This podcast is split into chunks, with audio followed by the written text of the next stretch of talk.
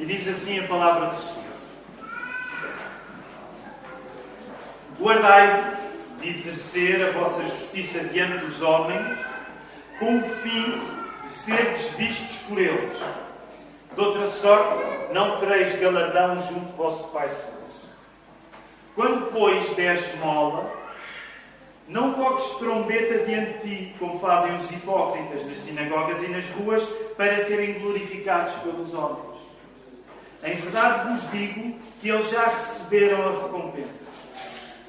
Tu, porém, ao dares a esmola, ignora a tua mão esquerda o que faz a tua mão direita, para que a tua esmola fique em secreto. E teu pai vê em secreto. Recompensará. Antes de nos sentarmos, ter a oportunidade de alguns segundos para nos saudarmos uns aos outros, sobretudo àqueles que nos visitam. Vamos fazê-lo. Gostava de vos levar de volta para Mateus, no capítulo 6, mas ainda antes de irmos ao capítulo 6, nós temos desde fevereiro, desde que começámos a estudar o Sermão do Monte, nós propusemos, encorajamos as pessoas a poderem memorizar partes do texto do Sermão do Monte e a parte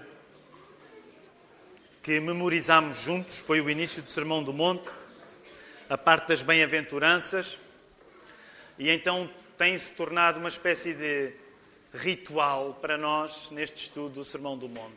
Eu vou convidar todos aqueles que memorizaram as bem-aventuranças, são os primeiros 12 versos do capítulo 5, a poderem dizê-las nesta hora. Se não memorizou, pode juntar-se, está aí no capítulo 5, versos 1 a 12 e quero convidá-lo a ponderar nessa hipótese de, precisamente, pensar nas vantagens de nós colocarmos a palavra de Deus no nosso coração. É isso que decorar quer dizer. Vamos fazê-lo sem demoras. Podes tirar, Ricardo? Agora é a valer. Vendo Jesus as multidões, subiu ao monte e, como se assentasse, aproximaram-se os seus discípulos. E ele passou a ensiná-los, dizendo: Bem-aventurados os humildes de espírito, porque deles é o reino dos céus. Bem-aventurados os que choram, porque serão consolados. Bem-aventurados os mansos, porque herdarão a terra. Bem-aventurados os que têm fome e sede de justiça, porque serão fartos. Bem-aventurados os misericordiosos, porque alcançarão misericórdia. Bem-aventurados os limpos de coração, porque verão a Deus. Bem-aventurados os pacificadores, porque serão chamados filhos de Deus. Bem-aventurados os perseguidos por causa da justiça, porque deles é o reino dos céus. Bem-aventurados sois quando por minha causa vos injuriarem e vos perseguirem e mentindo disserem todo o mal contra vós regozijai, exultai, porque é grande o vosso galardão nos céus, pois assim perseguiram aos profetas que viveram antes de vós. Amém. Vamos agora para os versos 1 a 4 do capítulo 6. O sermão de hoje chama-se Querer ser visto é uma maldição. E ser visto é a nossa salvação. Querer ser visto é uma maldição e ser visto é a nossa salvação. A partir das palavras que nós acabamos de ler no capítulo 6, versos 1 a 4, eu gostaria que todos nesta manhã pudessem guardar esta ideia fundamental. Dependendo do modo como tu queres ser visto, acabas no inferno ou no céu. E eu sei que é uma maneira bem, eh, talvez, simplista de começar o sermão. Mas é, este é um assunto que eu quero que tu coloques já. A importância de ser visto. Dependendo da maneira como tu queres ser visto, é a distância do céu para o inferno. É uma grande simplificação, eu sei, mas eu creio que o texto bíblico nos dá bases para esta simplificação poder ser feita. Quero lembrar, muito rápido, aquilo que vos falei na semana passada, porque a semana passada o sermão foi basicamente uma vista panorâmica do capítulo 6. Ora, o Sermão do Monte é provavelmente o sermão mais conhecido de Jesus e Mateus é o evangelista, portanto, uma das pessoas que escreve a história de Jesus, são quatro pessoas que escrevem a história de Jesus: Mateus, Marcos, Lucas e João. E Mateus é provavelmente aquele que organiza melhor este sermão, porque eh, toma três capítulos para falar sobre ele: o capítulo 5, o capítulo 6 e o capítulo 7. E o que esta igreja está a fazer desde fevereiro é estudar este grande sermão de Jesus de fio a pavio.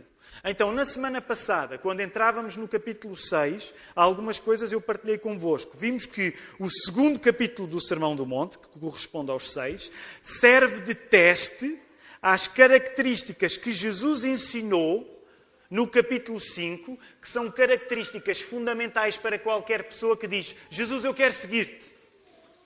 Portanto, a pessoa que dizia Jesus, eu quero seguir-te, o discípulo, e podemos atualizar isso hoje para nós, o cristão, Jesus está a dizer: vocês querem me seguir e eu vou dar-vos as características que vocês precisam de ter para ser cidadãos do meu reino. O reino de Deus é o grande assunto do Sermão do Monte. E era um assunto muito importante para a religião dos judeus. Porque os judeus esperavam que viesse um Messias e que instaurasse o seu reino, que era um reino de paz, de prosperidade, um reino de alegria, um reino de amor. E então, este é o assunto de Jesus. Jesus está a pregar o Sermão do Monte para dizer: Eu sou a pessoa que vocês estavam à espera e este é o meu reino. E as pessoas que querem seguir-me, que querem reconhecer que eu sou a pessoa que Deus enviou, devem ser como eu vos descrevo no capítulo 5. O discípulo de Jesus, cidadão do seu reino, é avaliado no capítulo 6, que nós estamos agora a começar, em três áreas diferentes, podemos chamar três disciplinas diferentes, a partir de uma questão em particular. E podemos ilustrar essas três disciplinas, portanto, no capítulo 6, é como se houvesse um teste para aquilo que nós tivemos a aprender no capítulo 5. E como vos disse na semana passada, a matéria do capítulo 5 é uma matéria muito exigente. Jesus é como um bom professor. Se tu pensares nos melhores professores da tua vida, concordarás comigo. Os melhores professores na tua vida fizeram-te a vida fácil? As pessoas que mais nos marcam, que, nos mais, que mais nos transformam para melhor, são pessoas que nos fizeram a vida difícil porque acreditaram em nós ao ponto de ser exigentes connosco. Pois eu te quero dizer que Jesus ainda é melhor que os teus melhores professores. Acreditam nisto? Jesus é melhor que os teus melhores professores. Pensa em dois ou três que gostes. Eu tenho dois. Tenho um de português do décimo ano e um de filosofia do décimo ano que me marcaram de uma maneira especial. O Afonso. O Afonso era um deles e o outro era o Afonso. Eh, marcaram tanto que eu agora me esqueci do nome dele. era o Afonso Fidalgo e, bem, Acontece às vezes. Era o de filosofia, hoje está-me a esquecer o, o, de filosofia, que era incrível. Filosofia no décimo ano pode ser uh, alucinante, e com ele era. Eu acho que era Adolfo, mas não, não tenho a certeza. Eu depois, há, há memória do meu professor de filosofia. Uma ilustração que correu mal, eu a falar em professores que nós valorizamos e eu esqueci-me do primeiro nome dele. Mas então, para vos dizer que se houve pessoas que te marcaram porque acreditaram em ti, exigiram de ti, deixa-me dizer, Jesus ainda vai exigir mais de ti e isso é uma boa notícia para a tua vida, não é uma má notícia. Aquilo que Jesus ensinou no capítulo 5 é difícil e ele agora vai fazer um teste. E vai fazer um teste em três áreas, três disciplinas. Primeira, o discípulo de Jesus é avaliado, nesta parte do Sermão do Monte, o capítulo 6, no palco.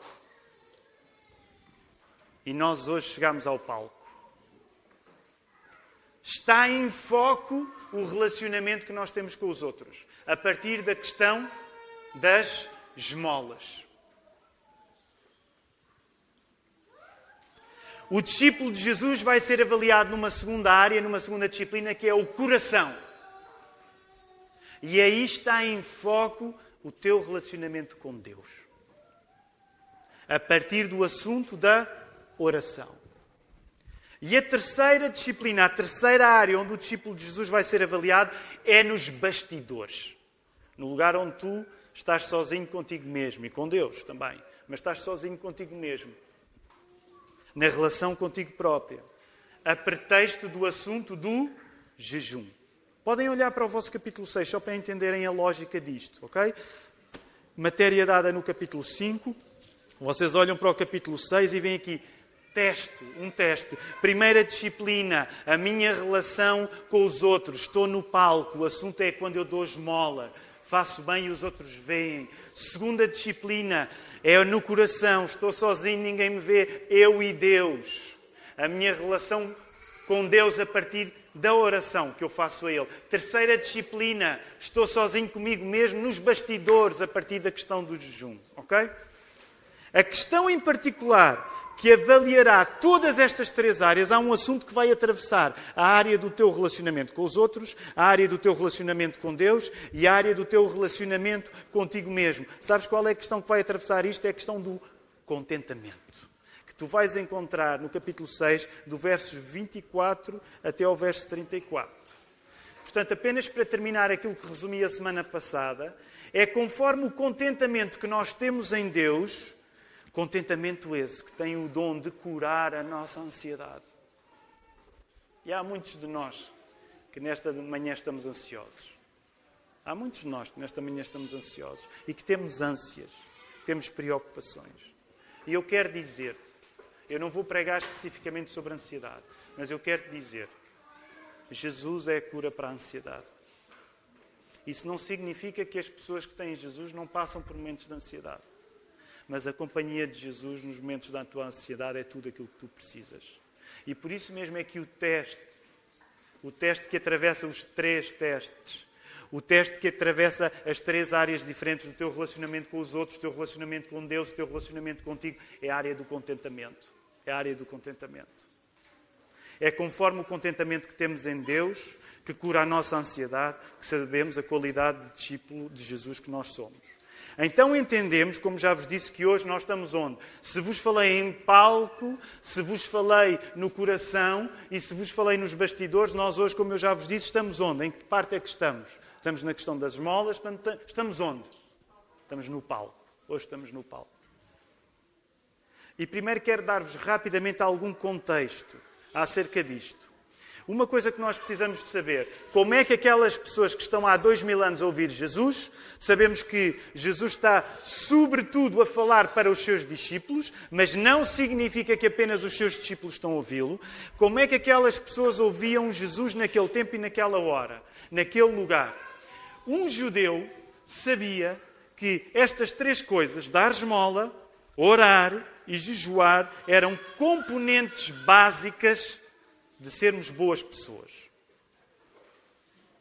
Portanto, se um judeu queria avaliar a fé de alguém, ele olhava para a maneira como essa pessoa dava esmolas, ele olhava para a maneira como essa pessoa orava e ele olhava para a maneira como essa pessoa jejuava. E Jesus, à semelhança daquilo que já passou a vida a dizer no capítulo 5, não vai deitar fora a tradição judaica. Jesus não vai deitar fora o Velho Testamento. Jesus vai cumprir o Velho Testamento. É isso que ele diz em Mateus 5,17. Mas Jesus vai pegar nesta questão de uma maneira diferente.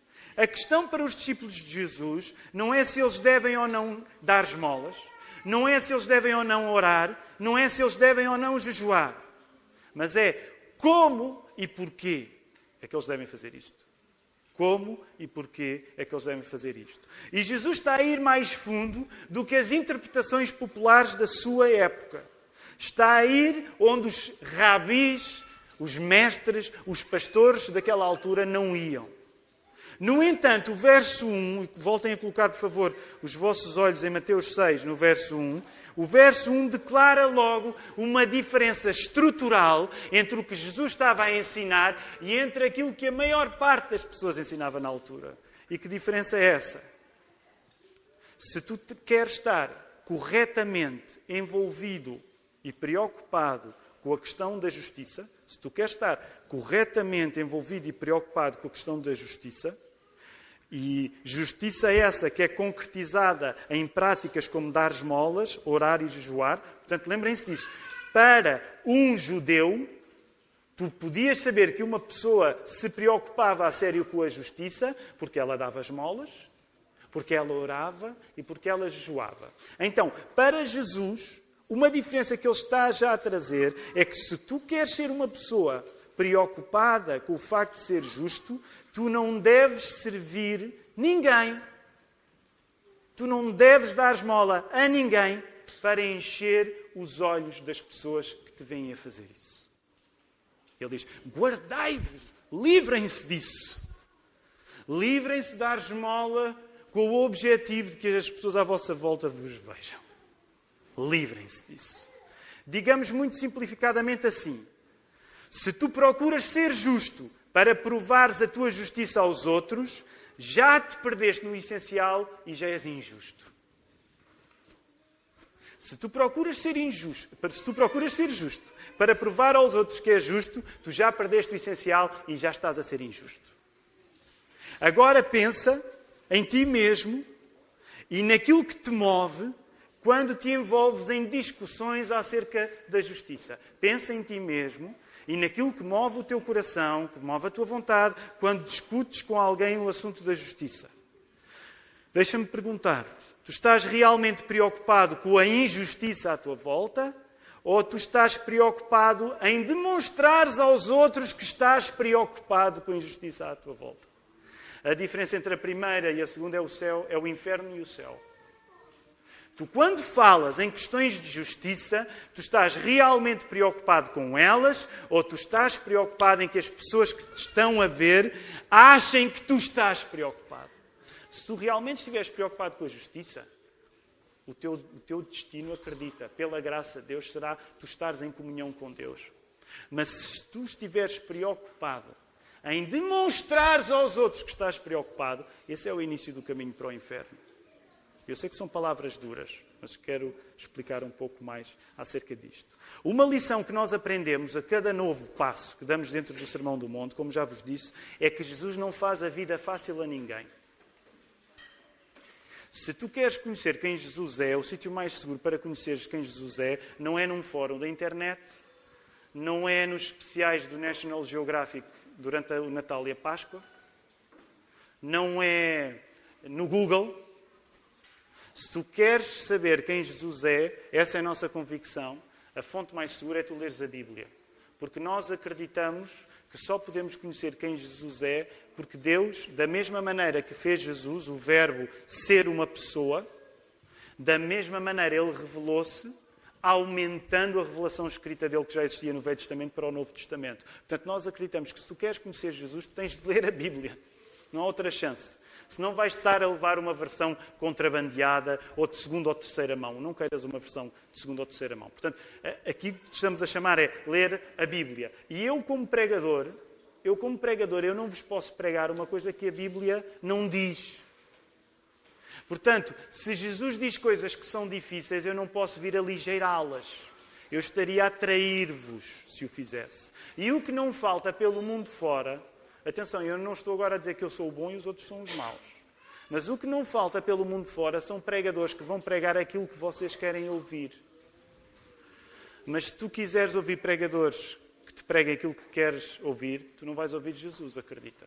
Tu vais ouvir aquilo que já decidiste que querias ouvir. Por isso, quando nós lemos o Sermão do Monte, e semana passada fiz a brincadeira do eletrocardiograma, à medida que nós vamos lendo as características que Jesus diz que nós devemos ter, o que nos dá é uma espécie de ataque do coração, porque ninguém consegue, na sua própria força, ter as características que Jesus nos pede no capítulo 5. Por isso, Jesus não te vai fazer a vida fácil, mas isso é o melhor que te pode acontecer.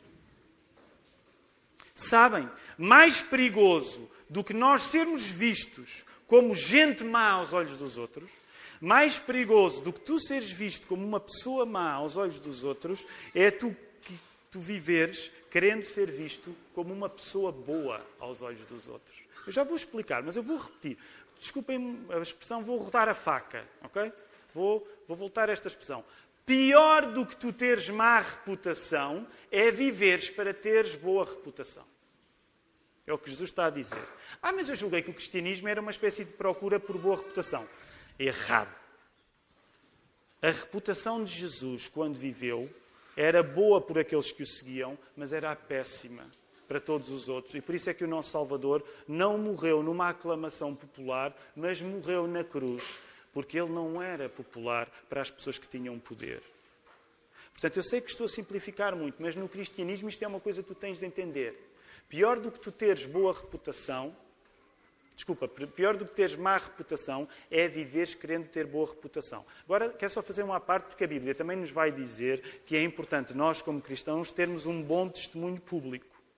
Mas o assunto que Jesus está a falar agora não é esse assunto de testemunho público, é um assunto do nosso coração e daquilo que nós fazemos para agradar aos outros. Portanto, volto a afirmar: mais perigoso do que seres visto como uma pessoa má aos olhos dos outros é viveres querendo ser visto como gente boa. E também deixem-me dizer e insistir nisto.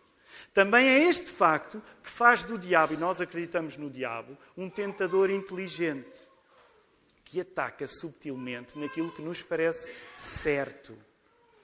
O diabo não é um incompetente que te vai aliciar para coisas que já toda a gente já entendeu que são más. Ele até é capaz de o fazer.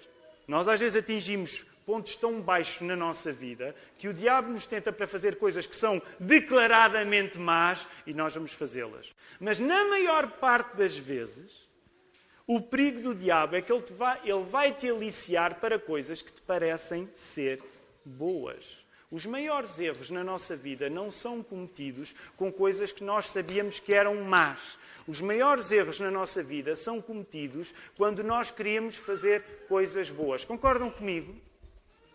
Por exemplo, dou sempre este exemplo, porque é um exemplo um bocado óbvio. Quem está casado sabe isso passa a vida a discutir com a pessoa que mais ama e a ter de explicar que a intenção com que fez alguma coisa não era má. E, no entanto, a pessoa que mais vos ama vai dizer, mesmo assim, isso fez-me mal.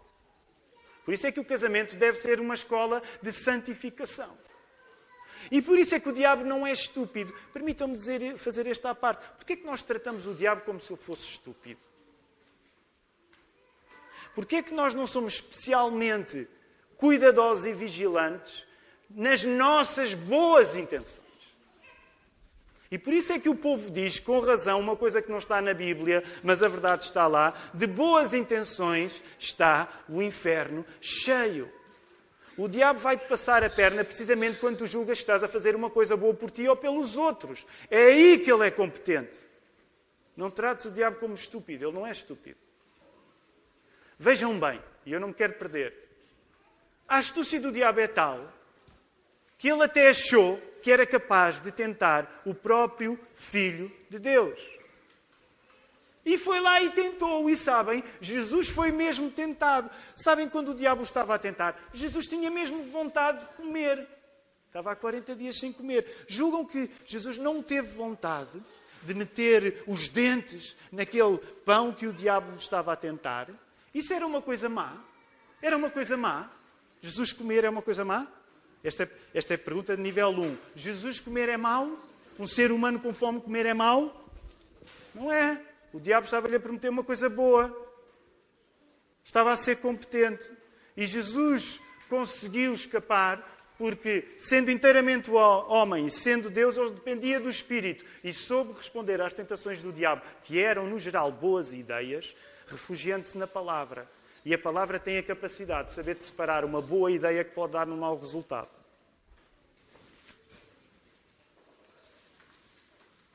Os cristãos são pessoas que reconhecem o perigo do mal, sobretudo porque o mal é eficaz ao ponto de poder disfarçar-se nas melhores coisas que nós fazemos. É por isso que nós somos pessoas carentes a um nível tão fundamental que nós precisamos mesmo de um Salvador. Sabem, às vezes os cristãos crescem, Jesus é o meu Salvador, mas não vivem diariamente como pessoas que precisam de um Salvador. E tu precisas do teu Salvador todos os dias. Não foi só no dia em que decidiste e declaraste: Eu aceito Jesus no meu coração. Tu precisas de Jesus todos os dias, porque todos os dias tu continuas a ser uma pessoa carente da salvação. O que é que isso quer dizer? Não, não quer dizer que a salvação se perde, mas quer dizer que o mal que existe existe dentro de ti, que tu que não és melhor do que os outros, eu não sou melhor do que ninguém, é um mal persistente ao ponto de, apesar do Espírito Santo estar em ti, tu vais continuar a ser tentado. E como vais continuar a ser tentado, deixa-me dizer, tu precisas de Jesus todos os dias. Agora deixa-me perguntar: tu pedes a ajuda de Jesus todos os dias? Ou só para aqueles dias, ah, hoje vou ter uma reunião complicada, ah, eu hoje estou um bocado cansado? Se tu só pedes a ajuda de Deus para os momentos difíceis, tu achas que o diabo é incompetente. E deixa-me dizer: quem está, a ser, quem está a ser incompetente és tu. Não levem a mal. Estou a ficar um bocado excitado com este sermão. Mas percebes? Se tu julgas que só precisas de Deus para os momentos difíceis, já caíste na melhor esparrela do diabo. Que é só procurares Deus quando no teu discernimento tu achas que precisas. Significa que tu já estás a confiar em alguém, que não é Deus, nos momentos bons. É por isso que tu precisas pedir a ajuda de Jesus todos os dias. E é por isso que nós dizemos. Sabem, esta é uma frase que eu gosto de dizer, e não a digo por efeito, mas eu gosto de a repetir várias vezes, e, alguns de vocês têm-me ouvido a dizer isso. Eu sou um pecador, eu preciso mesmo de um Salvador. Isto não é uma figura de estilo retórica. Eu preciso mesmo de um Salvador. Se vocês forem falar com a Ruth e com os meus filhos, e coitados, não é? coitados deles que vivem comigo todos os dias, vocês se perguntam, podem-lhes perguntar, dou-vos autorização, quer dizer, não, se calhar não devia dar, mas uh, perguntem à Ruth, à Maria, à Marta, ao Joaquim ao Caleb, o teu pai precisa de um Salvador? Caleb, papá precisa de um Salvador? E ele está a dizer com um sorriso nos lábios, coitadinho. Mas, mas, mas, mas vocês já viram que uma das maneiras como nós tentamos educar as nossas crianças, ainda que seja inconscientemente, é tentar provar-lhes que nós somos pais capazes de fazer todas as coisas boas para eles. É maior asneira. Maior asneira. A primeira coisa que tu tens de provar ao teu filho é que tu precisas da ajuda de Deus para ser pai dele. E, no entanto, nós vivemos com teorias de parenting, como se diz agora, para nos acharmos pais auto autossuficientes, omniscientes. A, coisa que tu mais precisas de ensinar desde cedo à consciência do teu filho é que tu és pecador e que ele é pecador e que quer ele, quer tu precisam da ajuda de Deus para se amarem um ao outro. Agora, se tu achares, ai não, meu querido filho, o meu amor por ti, nunca nada, não, isto é natural, tu vais a... Essa é a maior esparrela que tu podes cair na vida. Tu vais tratar o amor como se fosse uma coisa que dependesse de ti. E o amor não é uma coisa que depende de ti. O amor é uma coisa que depende de Deus. E nós sabemos isso lá nas tripas, quando as pessoas que, que amamos nos irritam ao ponto de nós só não as matamos porque não podemos. Não é? Bem, isto está um bocado pesado, ok? Uh, mas vocês sabem o que é amar uma pessoa, ter uma discussão com essa pessoa, ao ponto de dizer assim: eu preferia que esta pessoa agora deixasse de existir. Isso só prova que tu, nas melhores coisas, precisas de um Salvador. Não é nas piores, é nas melhores também. Ok, vamos avançar, quero terminar este sermão. Isto muda a maneira como nós nos comportamos e como falamos uns com os outros. Numa igreja a sério, a causa que procuramos não é mostrarmos que somos bons ou que temos a razão. O que interessa numa igreja a sério é mostrar Jesus Cristo. Tudo o resto é vaidade e deve ficar calado. Ser cristão é abdicar de provar que se é bom para que ser bom possa ser uma consequência de se ser verdadeiramente cristão, dependendo inteiramente da bondade de Jesus. Vou voltar a repetir. Ser cristão é abdicar de provar que se é bom, para que ser bom possa ser uma consequência de ser verdadeiramente cristão, dependendo inteiramente da bondade de Jesus. Logo, deixa-me colocar as coisas nestes termos. Se tu vês um cristão que começa a pavonear-se das suas qualidades, tu desaparece, corre para longe. Essa pessoa só te vai trazer problemas à tua vida. É um enviado do diabo. E vocês já pensaram quantas vezes nós, igrejas, somos tentados para nos apresentarmos como comunidade de gente boa? E vocês já me ouviram dizer isto, e eu sei que é uma coisa que mexe um bocado comigo. Eu, eu tenho muita dificuldade com igrejas que se apresentam como comunidades de gente boa. Tenho muita dificuldade. E digo isto com amor, não quero. Há igrejas que dizem, amamos pessoas. Já me ouviram dizer isto? A igreja, ah, nós amamos pessoas. E eu penso assim, essa não é igreja para mim, porque eu tenho dificuldade em amar pessoas. E nesta igreja há pelo menos mais três ou quatro pessoas que têm dificuldade em amar pessoas. Alguém se junta a mim, novamente, para não me deixar sozinho. Há uns quantos, ok? Todos os outros são mentirosos, não é? Mas sabemos disso. Percebe? Se tu apresentares o cristianismo como uma característica naturalmente tua, o que tu vais estar a dizer à pessoa é que ela precisa de ser como tu. Mas se tu apresentares a tua fé como uma coisa que não é naturalmente tua, tu vais ter de dizer à pessoa: o que tu precisas não é de mim, porque eu não te vou safar. O que tu precisas é de Jesus Cristo. Amém? O que tu precisas é de Jesus Cristo. Agora reparem, e estava pano para mangas, eu tenho de terminar este sermão. Agora reparem quantas vezes nós, uns com os outros, aqui na igreja, temos uma discussão para provarmos que somos bons uns aos outros. Deixem-me ser duro convosco. Eu não quero ouvir ninguém com discussões para provar que é melhor que o outro. Isso é verdadeiramente satânico. É verdadeiramente satânico. E às vezes estamos a ter discussões, como quem chega, ah, eu tenho a minha opinião. Deixa-me ser duro contigo. Eu estou-me nas tintas para a tua opinião. Porque a tua opinião vale tanto como a minha opinião. E a minha opinião não tem feito nada por mim. O que eu quero é Jesus Cristo. Ok? Eu sei que é duro colocar as coisas desta maneira. Mas de opiniões também está o um inferno cheio. Nós, como comunidade de Cristo, não estamos interessados em opiniões. Nós estamos interessados em Jesus. Concordam comigo? Jesus. Portanto, as pessoas que querem partilhar opiniões Olha, vocês não, eu sei que vocês não estão a par, mas há agora uma coisa ótima para partilharem opiniões foi inventada nos Estados Unidos, está a chegar a Portugal e chama-se internet. É? Chama-se internet e dá para irem partilhar as vossas opiniões para lá.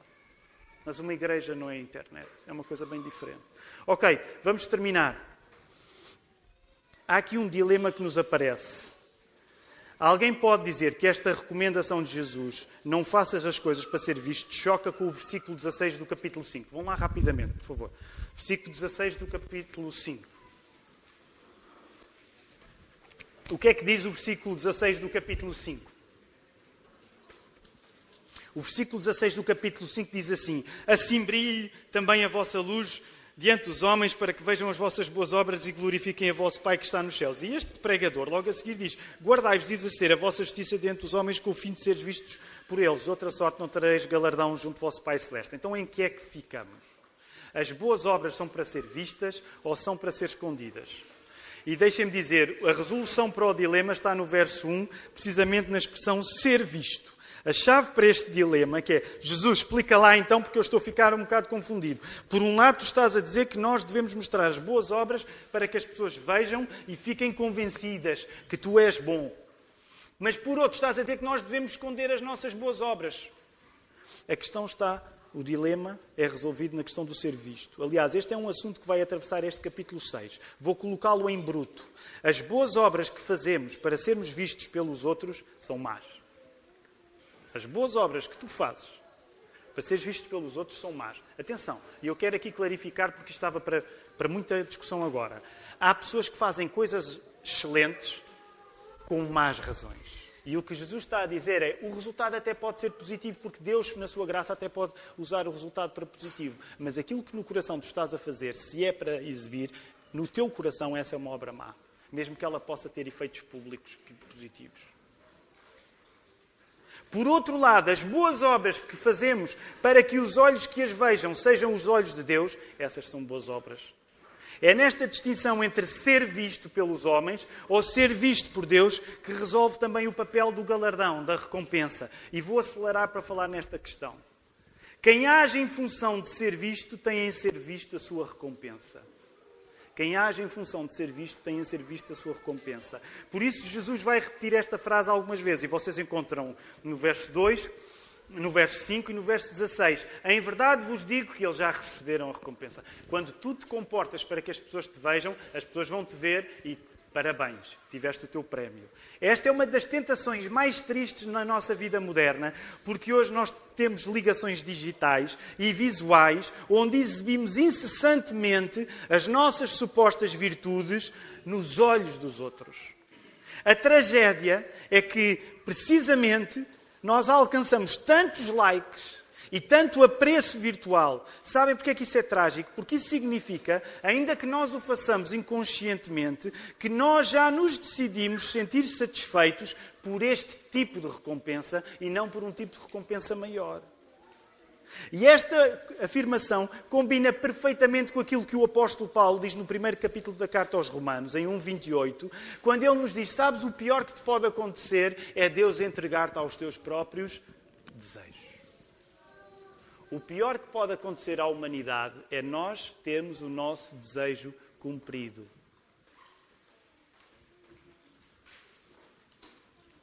Queres dar tudo para ser reconhecido pelos outros? Cuidado. Deus pode fazer-te a vontade. Queres ser famoso? Cuidado. Deus pode fazer-te a vontade. Queres ser apreciado pelos outros? Cuidado. Deus pode fazer-te a vontade. Deus dá-nos precisamente isso, que sendo o nosso paraíso, é o paraíso que nós procuramos, ra rapidamente se torna o nosso inferno. Sabem o que é que é o inferno? Uma definição de inferno aqui é uma recompensa que tu ganhas e que não vale nada na eternidade. Tu já ganhaste o prémio. O inferno também é isto. É mais do que isto, mas também é isto. Tu já ganhaste o prémio aqui. E o prémio que tu ganhaste aqui, outro, na outra vida, não vale nada. Já noutro sermão vos falei que um cristão nunca é desinteressado nesta questão de, do galardão e do prémio. O cristão não é um kantiano. Aqueles que estudaram filosofia, lembram-se, o Kant achava que a pessoa eh, verdadeiramente boa era desinteressada das coisas boas que fazia. É verdade, como este texto ensina, que o cristão é chamado a fazer o bem independentemente das pessoas à volta o gratificarem por isso. Mas entende isto, como este texto diz. Mas o cristão não é chamado a fazer o bem independentemente de Deus te gratificar. Tu és chamado a fazer o bem independentemente de seres eh, aplaudido pelos homens, mas tu não, tu és chamado a fazer o bem para que Deus te aplauda, de facto. O cristão é um abençoado interesseiro com os olhos postos na recompensa de Deus. Isto porque no cristianismo as coisas não giram à nossa volta, mas giram à volta de Deus. Agradar a Deus é a coisa mais natural que deve acontecer no mundo em que Deus é realmente Deus. Agora repara, eu concebo que tu ainda não tenhas dado este passo de fé, mas eu só quero que tu percebas a lógica do, do que eu te estou a tentar dizer. Se de facto Deus existir e Ele for aquilo que a Bíblia diz que Ele é, inteiramente bom, o teu Criador, então tu viveres para louvares o teu Criador é a coisa certa. Se realmente Deus existir e Ele for a fonte de todo o bem, Ele é a pessoa responsável porque tu existas. Então, tu quereres agradar a Deus não é uma coisa errada, é coisa lógica no mundo que foi criado por Deus. E aqui gostaria de voltar ao assunto de ser visto, elaborar uma coisa e finalmente terminar de uma vez por todas esta questão da recompensa e o próprio sermão. Uh, vou rapidamente. Uh, o pastor britânico Martin Lloyd Jones pregava sobre este texto e ele lembrava com pertinência uma história do Velho Testamento que eu quero lembrar rapidamente. A história da escrava Agar. Lembram-se?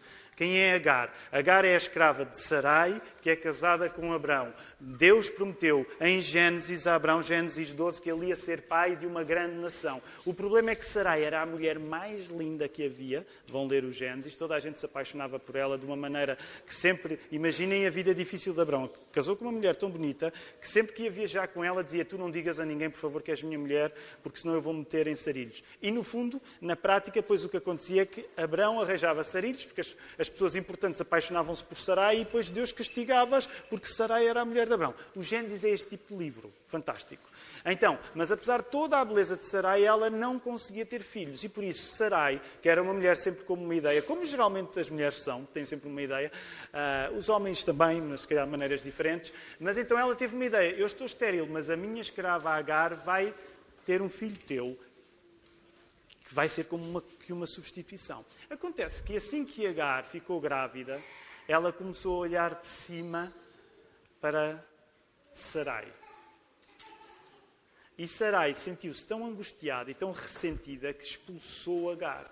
E Agar vai parar ao deserto, está à beira da morte. Ismael ainda está para nascer, Ismael seria o filho dela.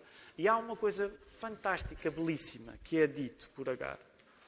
Deus, o anjo de Deus aparece a Agar e diz: Volta para casa e fica descansada, porque eu vou ser contigo e do teu filho vai nascer uma grande nação. Quem são a nação dos filhos de Agar? São os ismaelitas, que de um modo geral, que povo é que são os ismaelitas? De um modo geral, podíamos chamar os povos árabes. Okay? O islamismo vem, sobretudo, dos povos ismaelitas. Okay? Então, mas quando o anjo conforta Agar no meio do deserto, Agar diz uma coisa maravilhosa, nunca tinha sido dito na Bíblia, e ela diz assim, no versículo 13: Então ela invocou o nome do Senhor que lhe falava e disse: Tu és Deus que vê. Tu és Deus que vê. Pois disse ela: Não olhei eu neste lugar para aquele que me vê. O facto aparentemente inócuo de Deus nos ver deve ser notado para virar a tua vida de pernas para o ar. Uma das consequências é que tu vais lidar com a justiça de uma maneira em que vais praticar a justiça, sem que essa justiça dependa de ti, de tu seres visto a fazê-la, mas tu vais praticar a justiça não para te provares em relação aos outros, mas tu vais praticar a justiça por uma razão e uma razão apenas, porque tu sabes que Deus te vê. Deus vê-te. Apesar de Jesus não elaborar muito no Sermão do Monte acerca dos detalhes disto que é a recompensa e do galardão, eu creio que nós podemos associar esta recompensa e este galardão ao valor que a Bíblia coloca, desde o início ao fim, no desejo de nós podermos fazer aquilo que Deus consegue fazer conosco, mas nós ainda não conseguimos fazer com Ele. Frase longa, vou voltar a repetir. Apesar de Jesus não elaborar muito acerca da natureza do galardão e da natureza do prémio, eu acho que nós podemos associar isto àquela coisa que desde o Gênesis até o Apocalipse nós queremos fazer em relação a Deus, mas nós não conseguimos e, no entanto, Ele já faz isso em relação a nós. Que coisa é essa? O que é que nós. Esta é aquela parte que, se, for... se não houver ninguém a dizer isto, eu vou ficar tão desanimado, porque é sinal que vocês uh, estão a desejar as coisas erradas. O que é que nós mais queremos na vida e que ainda não conseguimos fazer? Nem os do Velho Testamento conseguiam fazer e, no entanto, Deus já fazia com eles. O que é que nós mais queremos na vida? É? É ver o rosto de Jesus Cristo.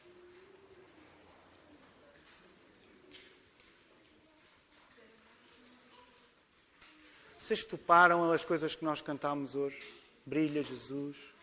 Vocês toparam a, a, a bênção que foi dada ao Miguel Moura? A bênção que era dada pelos judeus?